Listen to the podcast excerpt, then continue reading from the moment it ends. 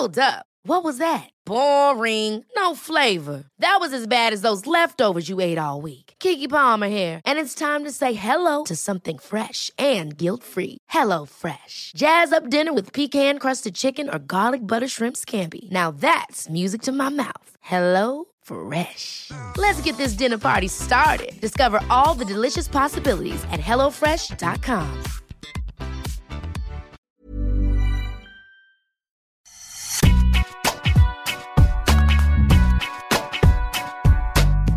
Bonjour et bienvenue dans Deep Impact avec le nouveau directeur du padel, Arnaud Di Pasquale. Comment vas-tu Arnaud?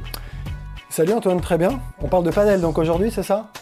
Non, pas encore. pas du tout. C'est on attend que tu prennes tes fonctions et après on va pouvoir faire une émission spéciale padel. Le rêve. Bon aujourd'hui euh, dans Deep Impact, on a euh, un premier set en guise d'apéro, j'ai envie de dire qu'on va picorer et puis après on a un deuxième set un peu plus copieux.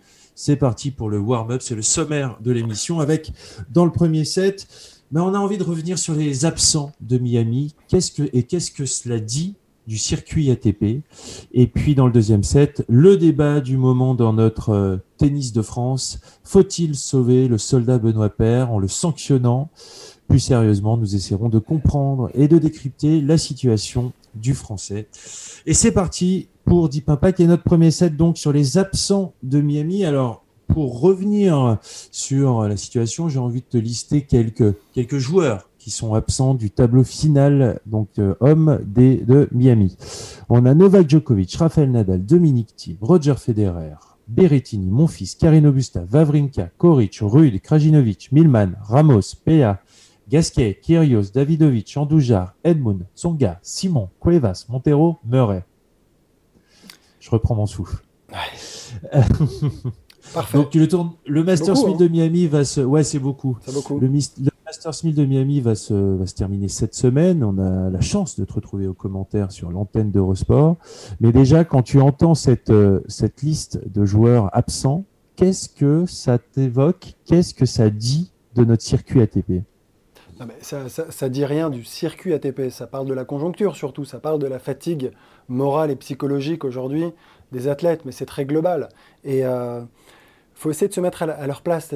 Alors, je, on va pas faire de lien tout de suite avec le, le deuxième set, hein, mais Exactement. malgré tout, malgré tout, on peut ma- imaginer les, les- les- les raisons de certains pétages de plomb, de difficultés en tout cas à, à être au max tout le temps. Et euh, et il y a une des réponses, c'est finalement que certains décident de lever le pied et de ne pas jouer tout simplement.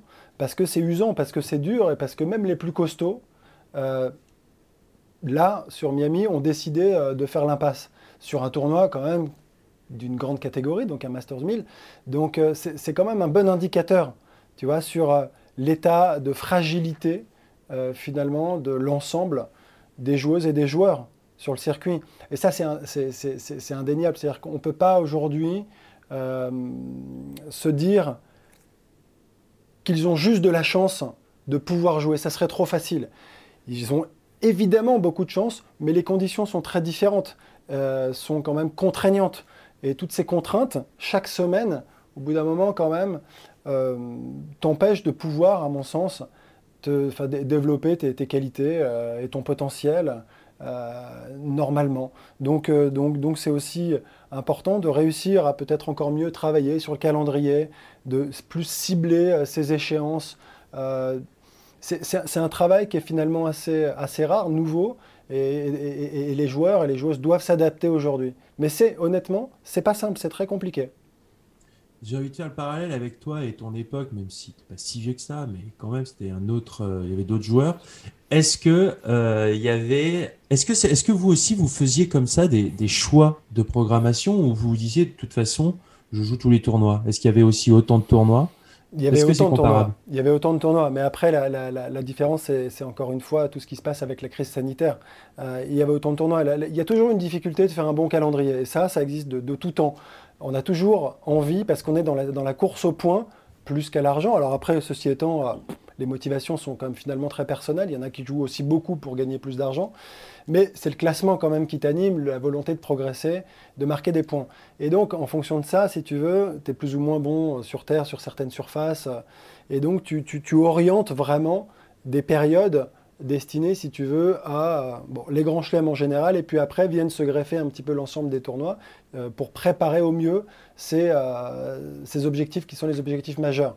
Mais, mais c'est très difficile, moi, dans mon souvenir, de réussir quand même à avoir ce recul, surtout quand, comme certains, tu ne gagnes pas beaucoup, de se retirer et de te dire non, je fais deux, trois tournois maximum et euh, j'ai le Grand Chelem ou le Masters 1000, tu vois, qui arrive.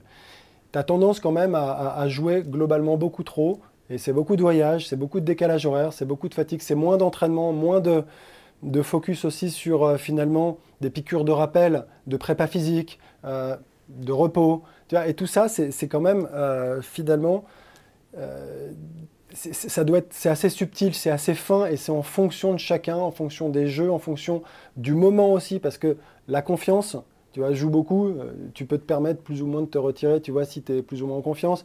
Physiquement, de la manière comment tu te sens, psychologiquement mhm. aussi. Et donc, c'est pour ça que je fais lien avec, mais plus la dimension psychologique aujourd'hui, qui est quand même très complexe et très difficile à gérer. Mais à ton époque, même les tout meilleurs pouvaient faire l'impasse sur un Masters 1000. Ouais. Mais à l'époque, tu sais quoi, mais, même à l'époque, il y a une époque où certains n'allaient pas jouer euh, l'Open d'Australie, hein, et il y a encore pas si longtemps que ça. Hein parce que euh, c'était 10 heures de décalage horaire, parce qu'ils ne se sentaient pas prêts après une grosse saison et que ça arrivait trop tôt presque dans l'année, tu vois. Donc euh, il y a une certaine époque où ça ne jouait pas. Et, l'Open d'Australie, les Australiens ont tout fait pour rendre les conditions d'accueil les plus favorables, les plus réussies possibles, pour attirer justement l'ensemble des joueuses et des joueurs. Mais c'est encore, il y, il y a 25 ans, c'était le cas je trouvais ça important de, de, comparer parce que maintenant on est habitué, nous, avec la génération euh, Federer, Nadal, Djokovic, à ce que ces trois grands fassent énormément de choix dans leur, euh, dans leur programmation et ça. Et donc je voulais savoir effectivement si euh, aussi les grands joueurs et les, les, tops de ton époque faisaient aussi ces choix-là. Mais tu l'as vécu, toi, enfin, avec ton frère quand tu l'entraînais, j'imagine que c'est pareil. À une période peut-être aussi avancée de sa carrière, tu fais encore plus de choix justement, je pense, qu'en début de carrière où tu pars un peu, si tu veux, avec euh, cette fougue de découverte du circuit où tu as envie de jouer partout, de faire tous les tournois du monde, et c'est fantastique et c'est génial d'ailleurs. Et au bout d'un moment, progressivement, au fil des ans, tu vois, tu, reviens un petit peu sur ta position et euh, tu axes un petit peu plus justement ta préparation euh, pour aller chercher des points, pour justement trouver le bon dosage. Mais j'imagine que toi, tu l'as vécu avec Julien aussi, non? Ouais, bien sûr, parce qu'en plus, euh, et il y, a, quelque chose à prendre en considération, c'est que quand je travaillais avec Julien, il avait 34, 35 ans, et euh, il avait, à cet âge-là, tu as l'expérience, tu connais les endroits où tu aimes aller, tu connais les tes tournois préférés, où tu, où aussi tu as bien joué. Donc ça, c'était euh, dans un dans un choix de programmation, c'était très important à prendre en, en considération parce que effectivement, il n'y a plus le volume sur une année, on savait que Julien allait pas bien jouer toutes les semaines, mais il fallait être très précis et essayer d'être assez, j'ai envie de dire, chirurgical dans la programmation pour dire, OK, là, il aime bien ces conditions-là, on espère qu'il y joue bien et tout ça. Après, bien sûr, il y a les faits de jeu, il y a tout ce qui, va avec, des, bons tirages au sort et tout ça qui, arrive. Mais en revanche, effectivement, tu, ciblais, euh, tu, choisis euh, au début de l'année, OK, euh, euh, ton calendrier et tes tournois où tu dis voilà, là celui-là on va pas le rater, celui-là on va pas le rater. Et bien sûr euh, avec les grands chelems autour, mais s'il y avait vraiment des tournois où euh, c'est bah ouais, si on savait que Julien s'y sentait bien et donc effectivement avec les, conditions actuelles, bah, on comprend qu'il y a des joueurs. Alors il y en a qui l'ont fait par choix.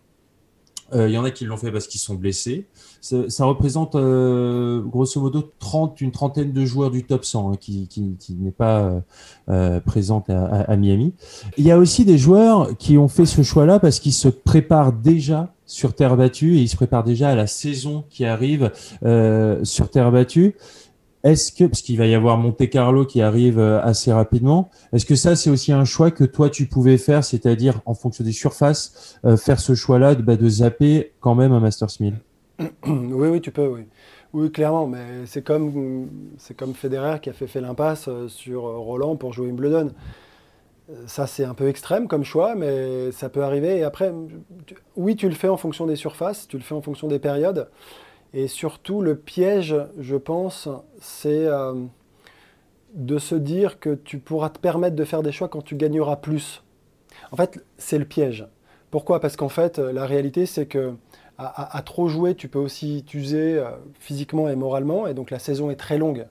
Et en fait, il vaut mieux quand même garder des objectifs et jouer peut-être un peu moins. On voit d'ailleurs un Dominique Thiem qui jouait beaucoup plus en début de carrière que maintenant. Ils réduisent tous la voilure sur le nombre de tournois, et, c'est normal. Et en fait, on a tendance à penser que c'est l'expérience, les repères, comme tu le dis aussi, et l'ambition qui peuvent faire que finalement, tu réduis le nombre de tournois. Mais en fait, c'est une connerie au fond. En faux, c'est une connerie. Parce que, bah ouais, je, pense. Non, mais les repères, c'est important. je, garde juste les repères. Mais le volume sur le volume, au début, tu sais, tu as envie d'aller jouer partout et tu te dis que c'est en jouant le plus possible que tu vas marquer le plus de points. Et ça, mhm. c'est pas forcément juste. C'est pas forcément juste parce que tu peux arriver finalement en septembre, après je sais pas combien de mois où tu n'as pas arrêté et tu es cuit. C'est un peu comme la fin d'un 400 mètres, tu n'avances mhm. plus. Tu n'avances plus, tu es mort. Parce que tu as tout donné sur les 300 premiers mètres.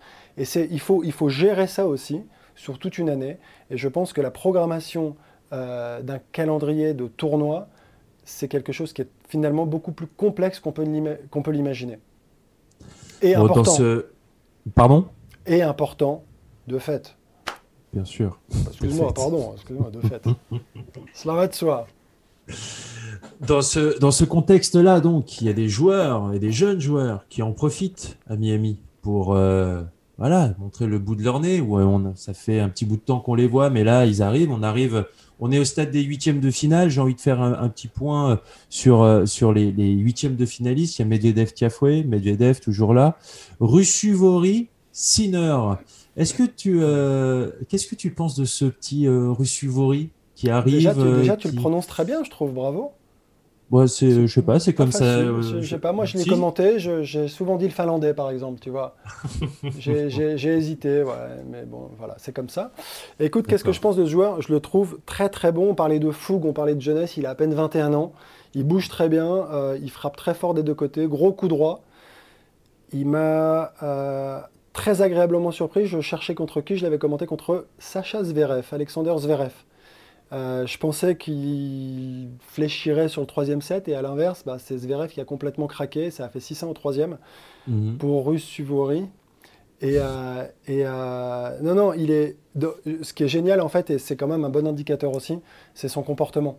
C'est-à-dire qu'il perd le premier, il prend 600 au premier, il garde le cap, il n'y a rien qui bouge, il est dans, dans, dans sa tactique, il continue, il se pose pas de questions. Et il est très jeune, il y a beaucoup d'ambition. Il est parti, il est, parti sur, cette, euh, sur ce match complètement décomplexé face à Zverev, un joueur du top 10. C'est pas le premier joueur du top 10 qu'il battait, je crois que c'est le troisième. Euh, et là, si tu me demandes, mais qui avait-il battu déjà? Eh bien, tu me mets dans la mouise. Je vais te dire Mogel, mon fils. Et je crois peut-être Dominique Thiem. Je me demande si c'est pas en Coupe Davis. À vérifier évidemment cette information. Mais, euh, mais donc, troisième top 10. Et ça, c'est quand même aussi. Euh, tu vois, des, indicateurs qui sont, qui sont forts. C'est-à-dire qu'il est peut-être que 80 et quelques euh, mondial, mais à 21 ans, de pouvoir jouer aussi bien, de pouvoir élever son niveau de jeu aussi, aussi, aussi haut, c'est quand même la preuve qu'il ne devrait pas s'arrêter dans le top 50 ou dans le top 30. Il y a de bonnes chances qu'on le voit arriver au sommet de la hiérarchie. Haute huitième de finale, Fritz Public. Bon. Euh, mon petit Sébastien Corda? Qui va être euh, là contre Diego Schwartzmann. C'est ton petit à toi, ça C'est vrai? T'aimes bien? Bah, je, je, je, Ah ouais, je l'aime bien, ouais. D'accord, ok.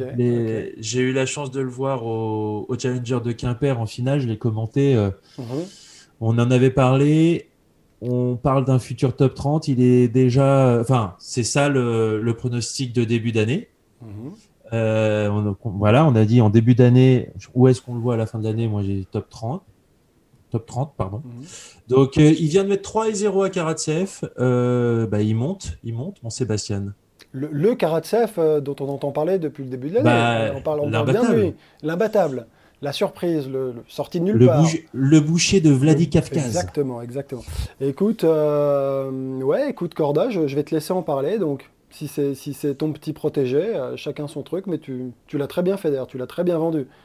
Top, 30, top 30 euh, seulement Tu parles de cette année, on parle de l'année. Cette année, cette année top 30, il, il a commencé l'année en dehors des 100, hein, donc euh, on va pas, on va lui, on va lui laisser monter les échelons. S'il finit top 30, c'est ambitieux quand même. C'est ambitieux. C'est bien, c'est rare, c'est rare de devoir ambitieux comme ça. J'aime bien. J'aime bien quand, quand tu te mouilles un peu. C'est la pandémie, tu sais, tu es obligé de sortir de ta zone de confort. Ouais, j'aime bien, j'aime bien. Euh, Sébastien Corda, donc pour ceux qui n'avaient pas écouté, qui, ça peut bien être, un épisode précédent de Deep Impact. Euh, joueur euh, exceptionnel, donc fils de Petre, euh, lui est droitier. il joue du, fond du cours en un revers à deux mains, comme j'ai rarement vu. Un mélange de, un mélange de Marat Safin. C'est très très solide. Donc côté revers, j'ai jamais vu ça. En coup droit aussi pareil, c'est fantastique. Il fait un 98. Il se déplace comme comme Schwartzmann.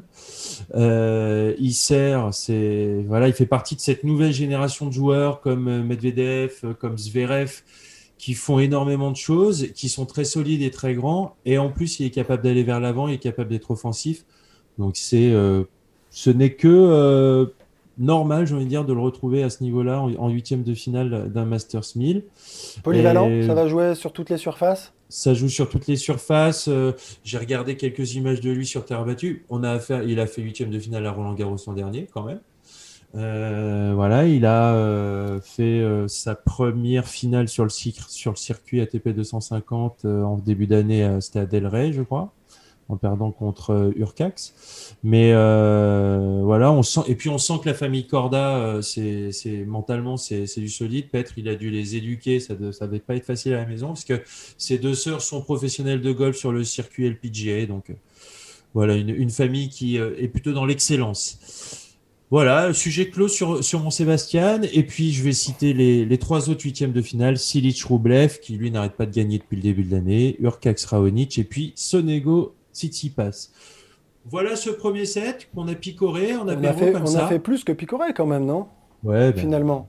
C'est à chaque fois on s'emporte, tu sais. Et puis ce, le, plat de, le plat de résistance, le deuxième set, face, euh, donc face. Hmm. Faut-il sauver le soldat Benoît Père Donc, euh, on va rappeler un peu euh, les faits. On parle beaucoup de Benoît en ce moment dans les médias, euh, dans le tennis français, euh, même dans le tennis mondial, puisque euh, il y a eu des réactions de Tony Nadal, Brad Gilbert, Andy Roddick, Andy Roddick Kim Clijsters, Chris Severt, qui ont été très critiques à son égard. Il y a eu aussi Marion Bartoli qui s'est exprimé et qui, est, qui estime qu'il devrait être plus lourdement sanctionné. Donc voilà, il sort d'une tournée sud-américaine et nord-américaine bah, un petit peu désastreuse. Euh, il a euh, notamment eu des comportements un peu euh, répréhensibles. D'ailleurs, l'ATP lui a mis une amende de 5500 euros au tournoi de Buenos Aires où il a insulté, il cracha notamment sur la ligne, sur des marques. Enfin, voilà, c'était assez, j'ai envie de dire, c'était un dérapage. Et il a surtout après eu des, déclarations assez malheureuses, euh, que ce soit euh, sur euh, les réseaux sociaux, où il a voulu faire taire les critiques en postant une photo de son, son prize money et avec un une emoji, disons aux gens de se taire. il dit aussi qu'il arrive, il prend un peu d'argent, il part au tournoi suivant, il fait son boulot. Euh, ce qui est surprenant, c'est qu'avec le circuit actuel, c'est qu'il y a beaucoup de bénéfices à perdre. Là, si tu gagnes un ATP 250, tu n'empoches plus que 30 000 dollars, 25 000 euros. Euh, lui, avec des bails, euh, bah, il a pris 10 000 euros ou non, 10 000 dollars à chaque fois en perdant directement. Il se demande pourquoi s'arracher comme un dingue quand on peut gagner à peine plus. Ce qui me... Je comprends que l'argent soit important, et il en faut, et euh, bien sûr que ça peut être une motivation sur le circuit, mais j'ai l'impression qu'il parle un peu que de ça, Benoît Père, non? Écoute, non, bah le, la petite chose là, en t'écoutant, euh, déjà, l'objet, c'est de pas tirer sur l'ambulance, enfin, donc je ne vais, vais pas l'enfoncer plus que c'est déjà le cas. Simplement, euh, c'est par rapport à la déclaration, la dernière, là, pourquoi s'arracher? Mm. or, or, il me semble que dans le règlement de l'ATP, tu dois t'arracher. Et il y a justement euh, un point qui stipule que tu peux être sanctionné pour non-combativité. Exactement. Or, c'est toute la contradiction. Là, d'un côté, il dit pourquoi s'arracher. Donc, sous-entendu, je ne m'arrache pas complètement, et ça, veut quand même dire ça. Et, en face, il y a euh, son propos euh, dans un média qui dit je, fais le maximum, même si mon maximum en ce moment n'est pas très élevé. C'est exactement ça le verbatim. C'est ça, on est bien, c'est ça, on est, on est dans ces éléments de langage. Donc, donc c'est là où il y a pas mal de contradictions, pas mal de petits frottements, voire des points d'achoppement si tu préfères. Et, euh, et c'est là où on ne le suit plus. C'est là où c'est difficile. C'est là où finalement on ne peut que se dire que c'est de la provoque. Qu'il est en conférence de presse et que maintenant il rentre dans un jeu, dans un rôle qui n'est plus que provocation. Il y a plus. Il y a évidemment de la sincérité parce qu'il est hypersensible et qu'à la fin, aujourd'hui, ce qui est certain, c'est que le plus malheureux, c'est lui. C'est quand même le reflet de quelqu'un qui va pas bien et qui, et qui est malheureux. Je ne pense pas sur mon prochain point, s'il te plaît. Aïe, aïe, aïe. Mais je sais pas, moi, j'ai pas vu. Tu m'as pas envoyé ta fiche, tes questions, euh, ta préparation. Mais, euh, mais, donc, tu vois, c'est vraiment le sujet. Donc, euh, il y a un truc qui, d'un côté, dit je, je m'arrache pas et pourquoi s'arracher? Je trouve qu'au-delà de la maladresse, enfin, c'est pire que de la maladresse parce que dans, la conjoncture, balancer que tu gagnes 10 000 dollars et qu'en s'arrachant, tu gagnerais à peine un poil plus bon, c'est pas franchement euh, à propos, quoi. C'est dommage, c'est dommage. Et c'est plus se rendre compte de, ce que ça véhicule, de ce que ça peut communiquer. Euh, je suis pas sûr que. On, peut dire ce qu'on pense, on peut faire plein de choses. On peut mal se comporter sur un terrain parce qu'on peut péter les plombs. Ça, ça arrive, c'est arrivé à tout le monde et, ça s'arrêtera pas demain. Mais, euh, après, quand tu es à froid et que tu vois tout ce qui peut se passer aujourd'hui, il y a des choses qui sont difficilement acceptables. Encore une fois, ça lui appartient et c'est sa façon de communiquer. Si lui euh, souhaite, pense en tout cas euh, que ça, si ça l'aide à aller mieux, s'il si, a l'impression justement d'exister de, à travers ce, genre de communication, bon bah c'est le cas d'ailleurs, qu'il le fasse, c'est ce qu'il fait, et puis c'est ce qu'il demande aux autres. Taisez-vous, c'est ma vie, ça m'appartient, je fais ce que je veux. Point barre. Mais dans le contexte, c'est plus sensible aujourd'hui, je trouve, plus que d'habitude.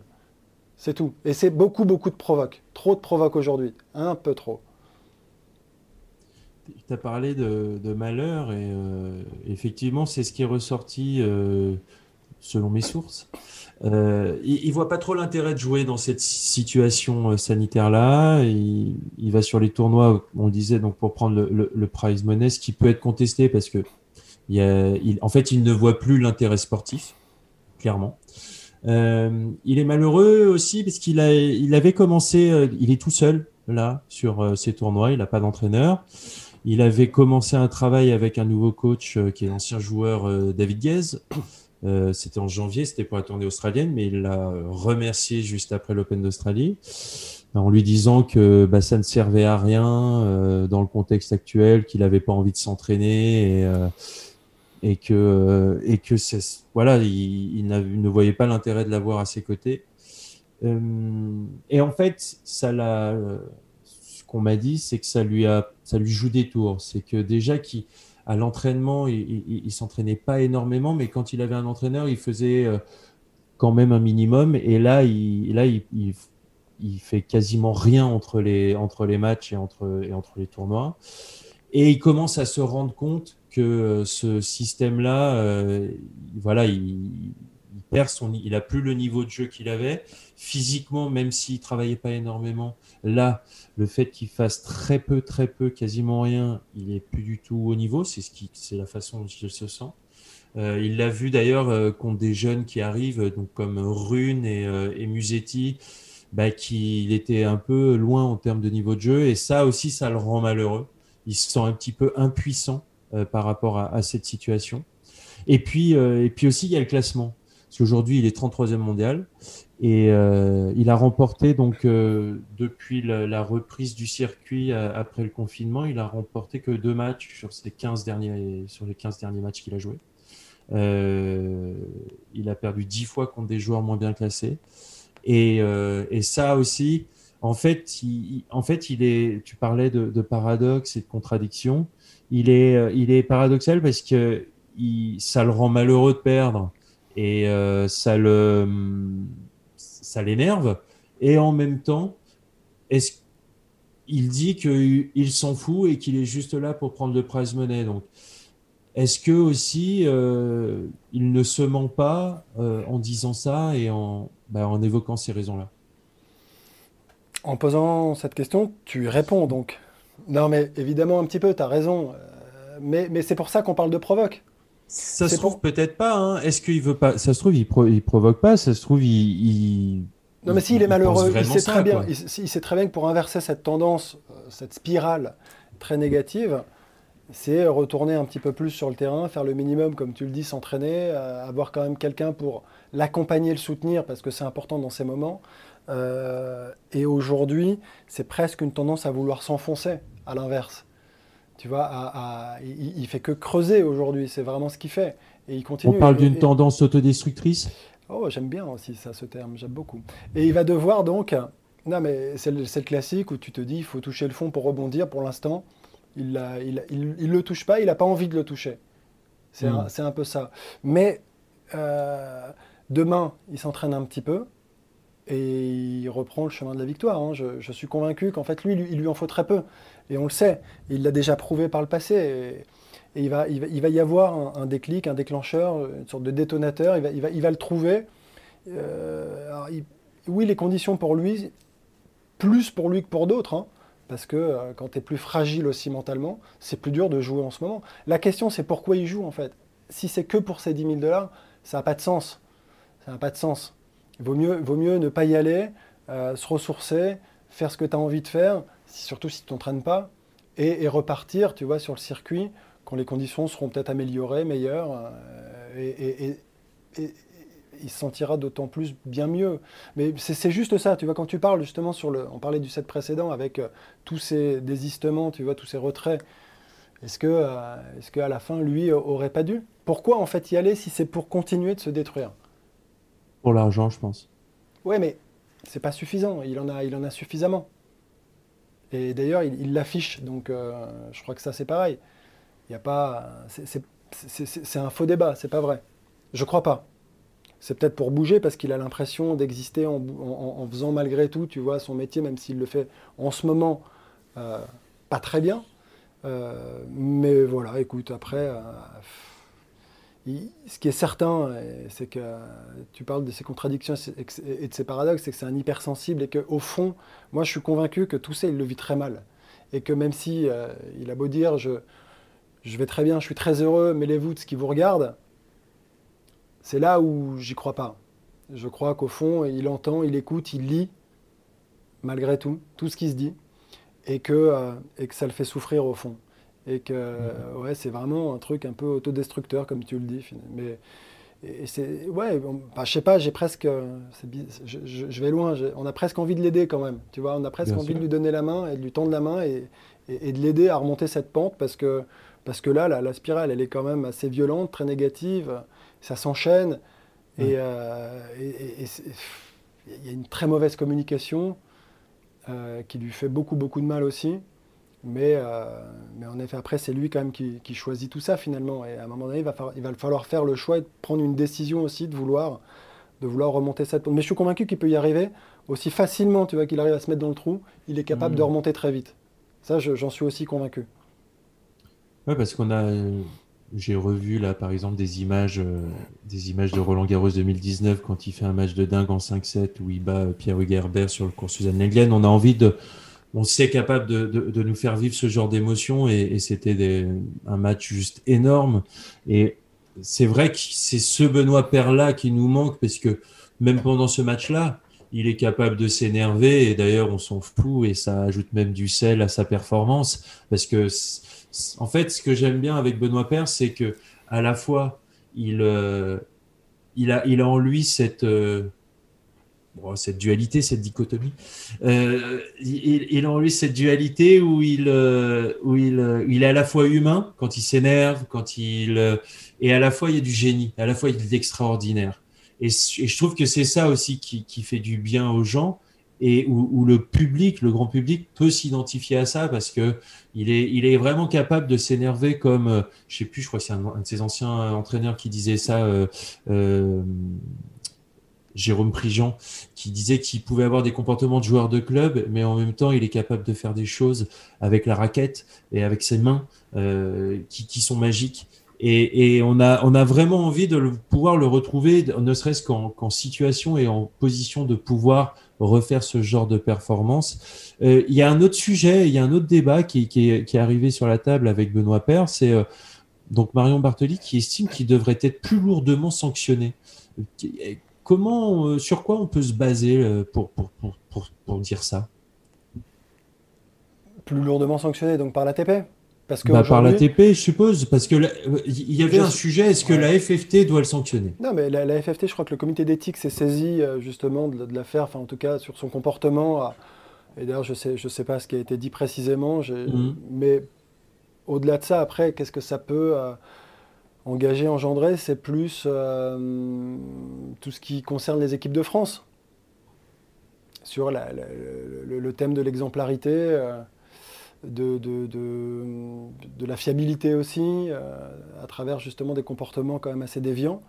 Mhm. Mais donc il y a les équipes de France, c'est un, point. Mais aujourd'hui, il ne touche pas de subvention, il n'est pas aidé, enfin plus aujourd'hui me semble-t-il.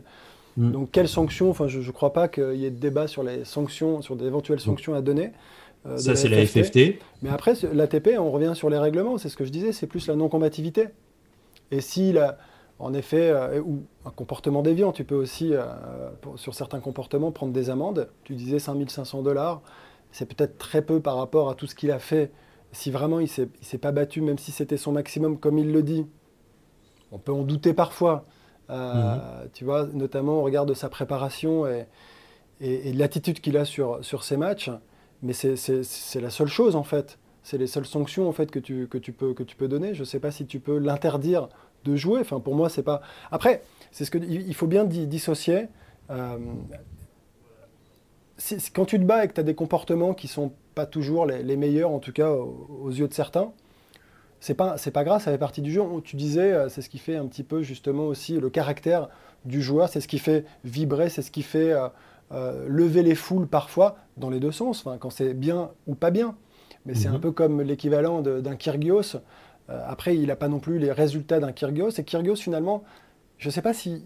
Alors, il, ne balance pas souvent quand même, Kyrgios. Il peut donner l'impression de, mais il est toujours un peu là. Là, il y a des matchs qui sont complètement lâchés par mm. Benoît. Et c'est juste sur ce point, en fait, qui pourrait éventuellement être sanctionné. Mais pour tout le reste, euh, bah, il y, a, y, a, y, a, un règlement. Il euh, suffit soit de l'appliquer, soit de ne pas l'appliquer. point, c'est tout. Et puis c'est l'ATP qui peut prendre ses décisions et personne d'autre. On est sur un calendrier international et, pas national. Donc, euh, il me semble, après, encore une fois, c'est pas, c'est pas à moi de trancher de toute façon. Hein. Et, je ah suis ni pour ni contre, si tu me poses la question. c'est, certainement pas à moi de, juger. De, On en parle parce que c'est un sujet, tout simplement, Antoine. Exactement, exactement, mais euh, c'est juste, ouais, ça a été, euh, ça a été porté par quelques voix. donc je le disais en, en, intro de ce set, quelques voix du tennis mondial, et donc voilà. Mais effectivement, je, bah, soit l'ATP le sanctionne, et d'ailleurs s'ils le font avec des, avec des amendes, mais après euh, qu'ils soient plus lourdement sanctionnés, au nom de quoi, au nom de qui, euh, c'est pas à nous de, le décider et, même de, de donner, euh, de donner un avis. il est c'est aussi un sport individuel, il est aussi lui-même responsable de ce qu'il fait sur le terrain. Donc, donc voilà. Juste pour Benoît, on va le retrouver donc à Monte Carlo, comme il l'a dit.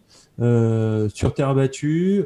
Est-ce que la terre battue, euh, ça peut être une, surface sur laquelle euh, il, bah, il peut retrouver des couleurs? Bah, Pas forcément.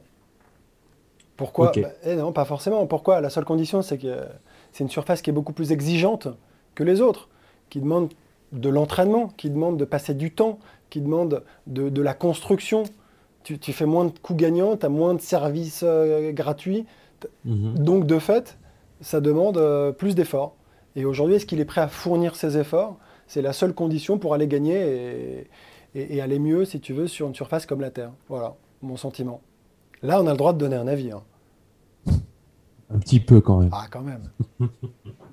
En tout cas, on l'espère pour lui et puis même pour nous et pour nos yeux parce que Dieu sait que quand il est euh, au top de sa forme et que et qu'il performe, c'est un régal à voir jouer Benoît Père.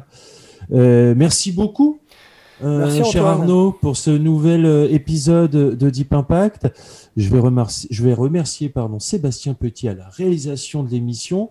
Je vais intégrer aussi euh, Géraldine Weber qui va venir animer l'émission cette année avec, voilà, ce sera une fois moi, une fois elle. Donc, je lui fais un coucou. Et puis, vous pouvez retrouver Deep Impact sur eurosport.fr, sur toutes les plateformes euh, de diffusion de podcasts. Vous retrouverez Arnaud Di Pasquale au commentaire sur l'antenne d'Eurosport. Et puis nous, on se retrouve très bientôt. Salut tout le monde Salut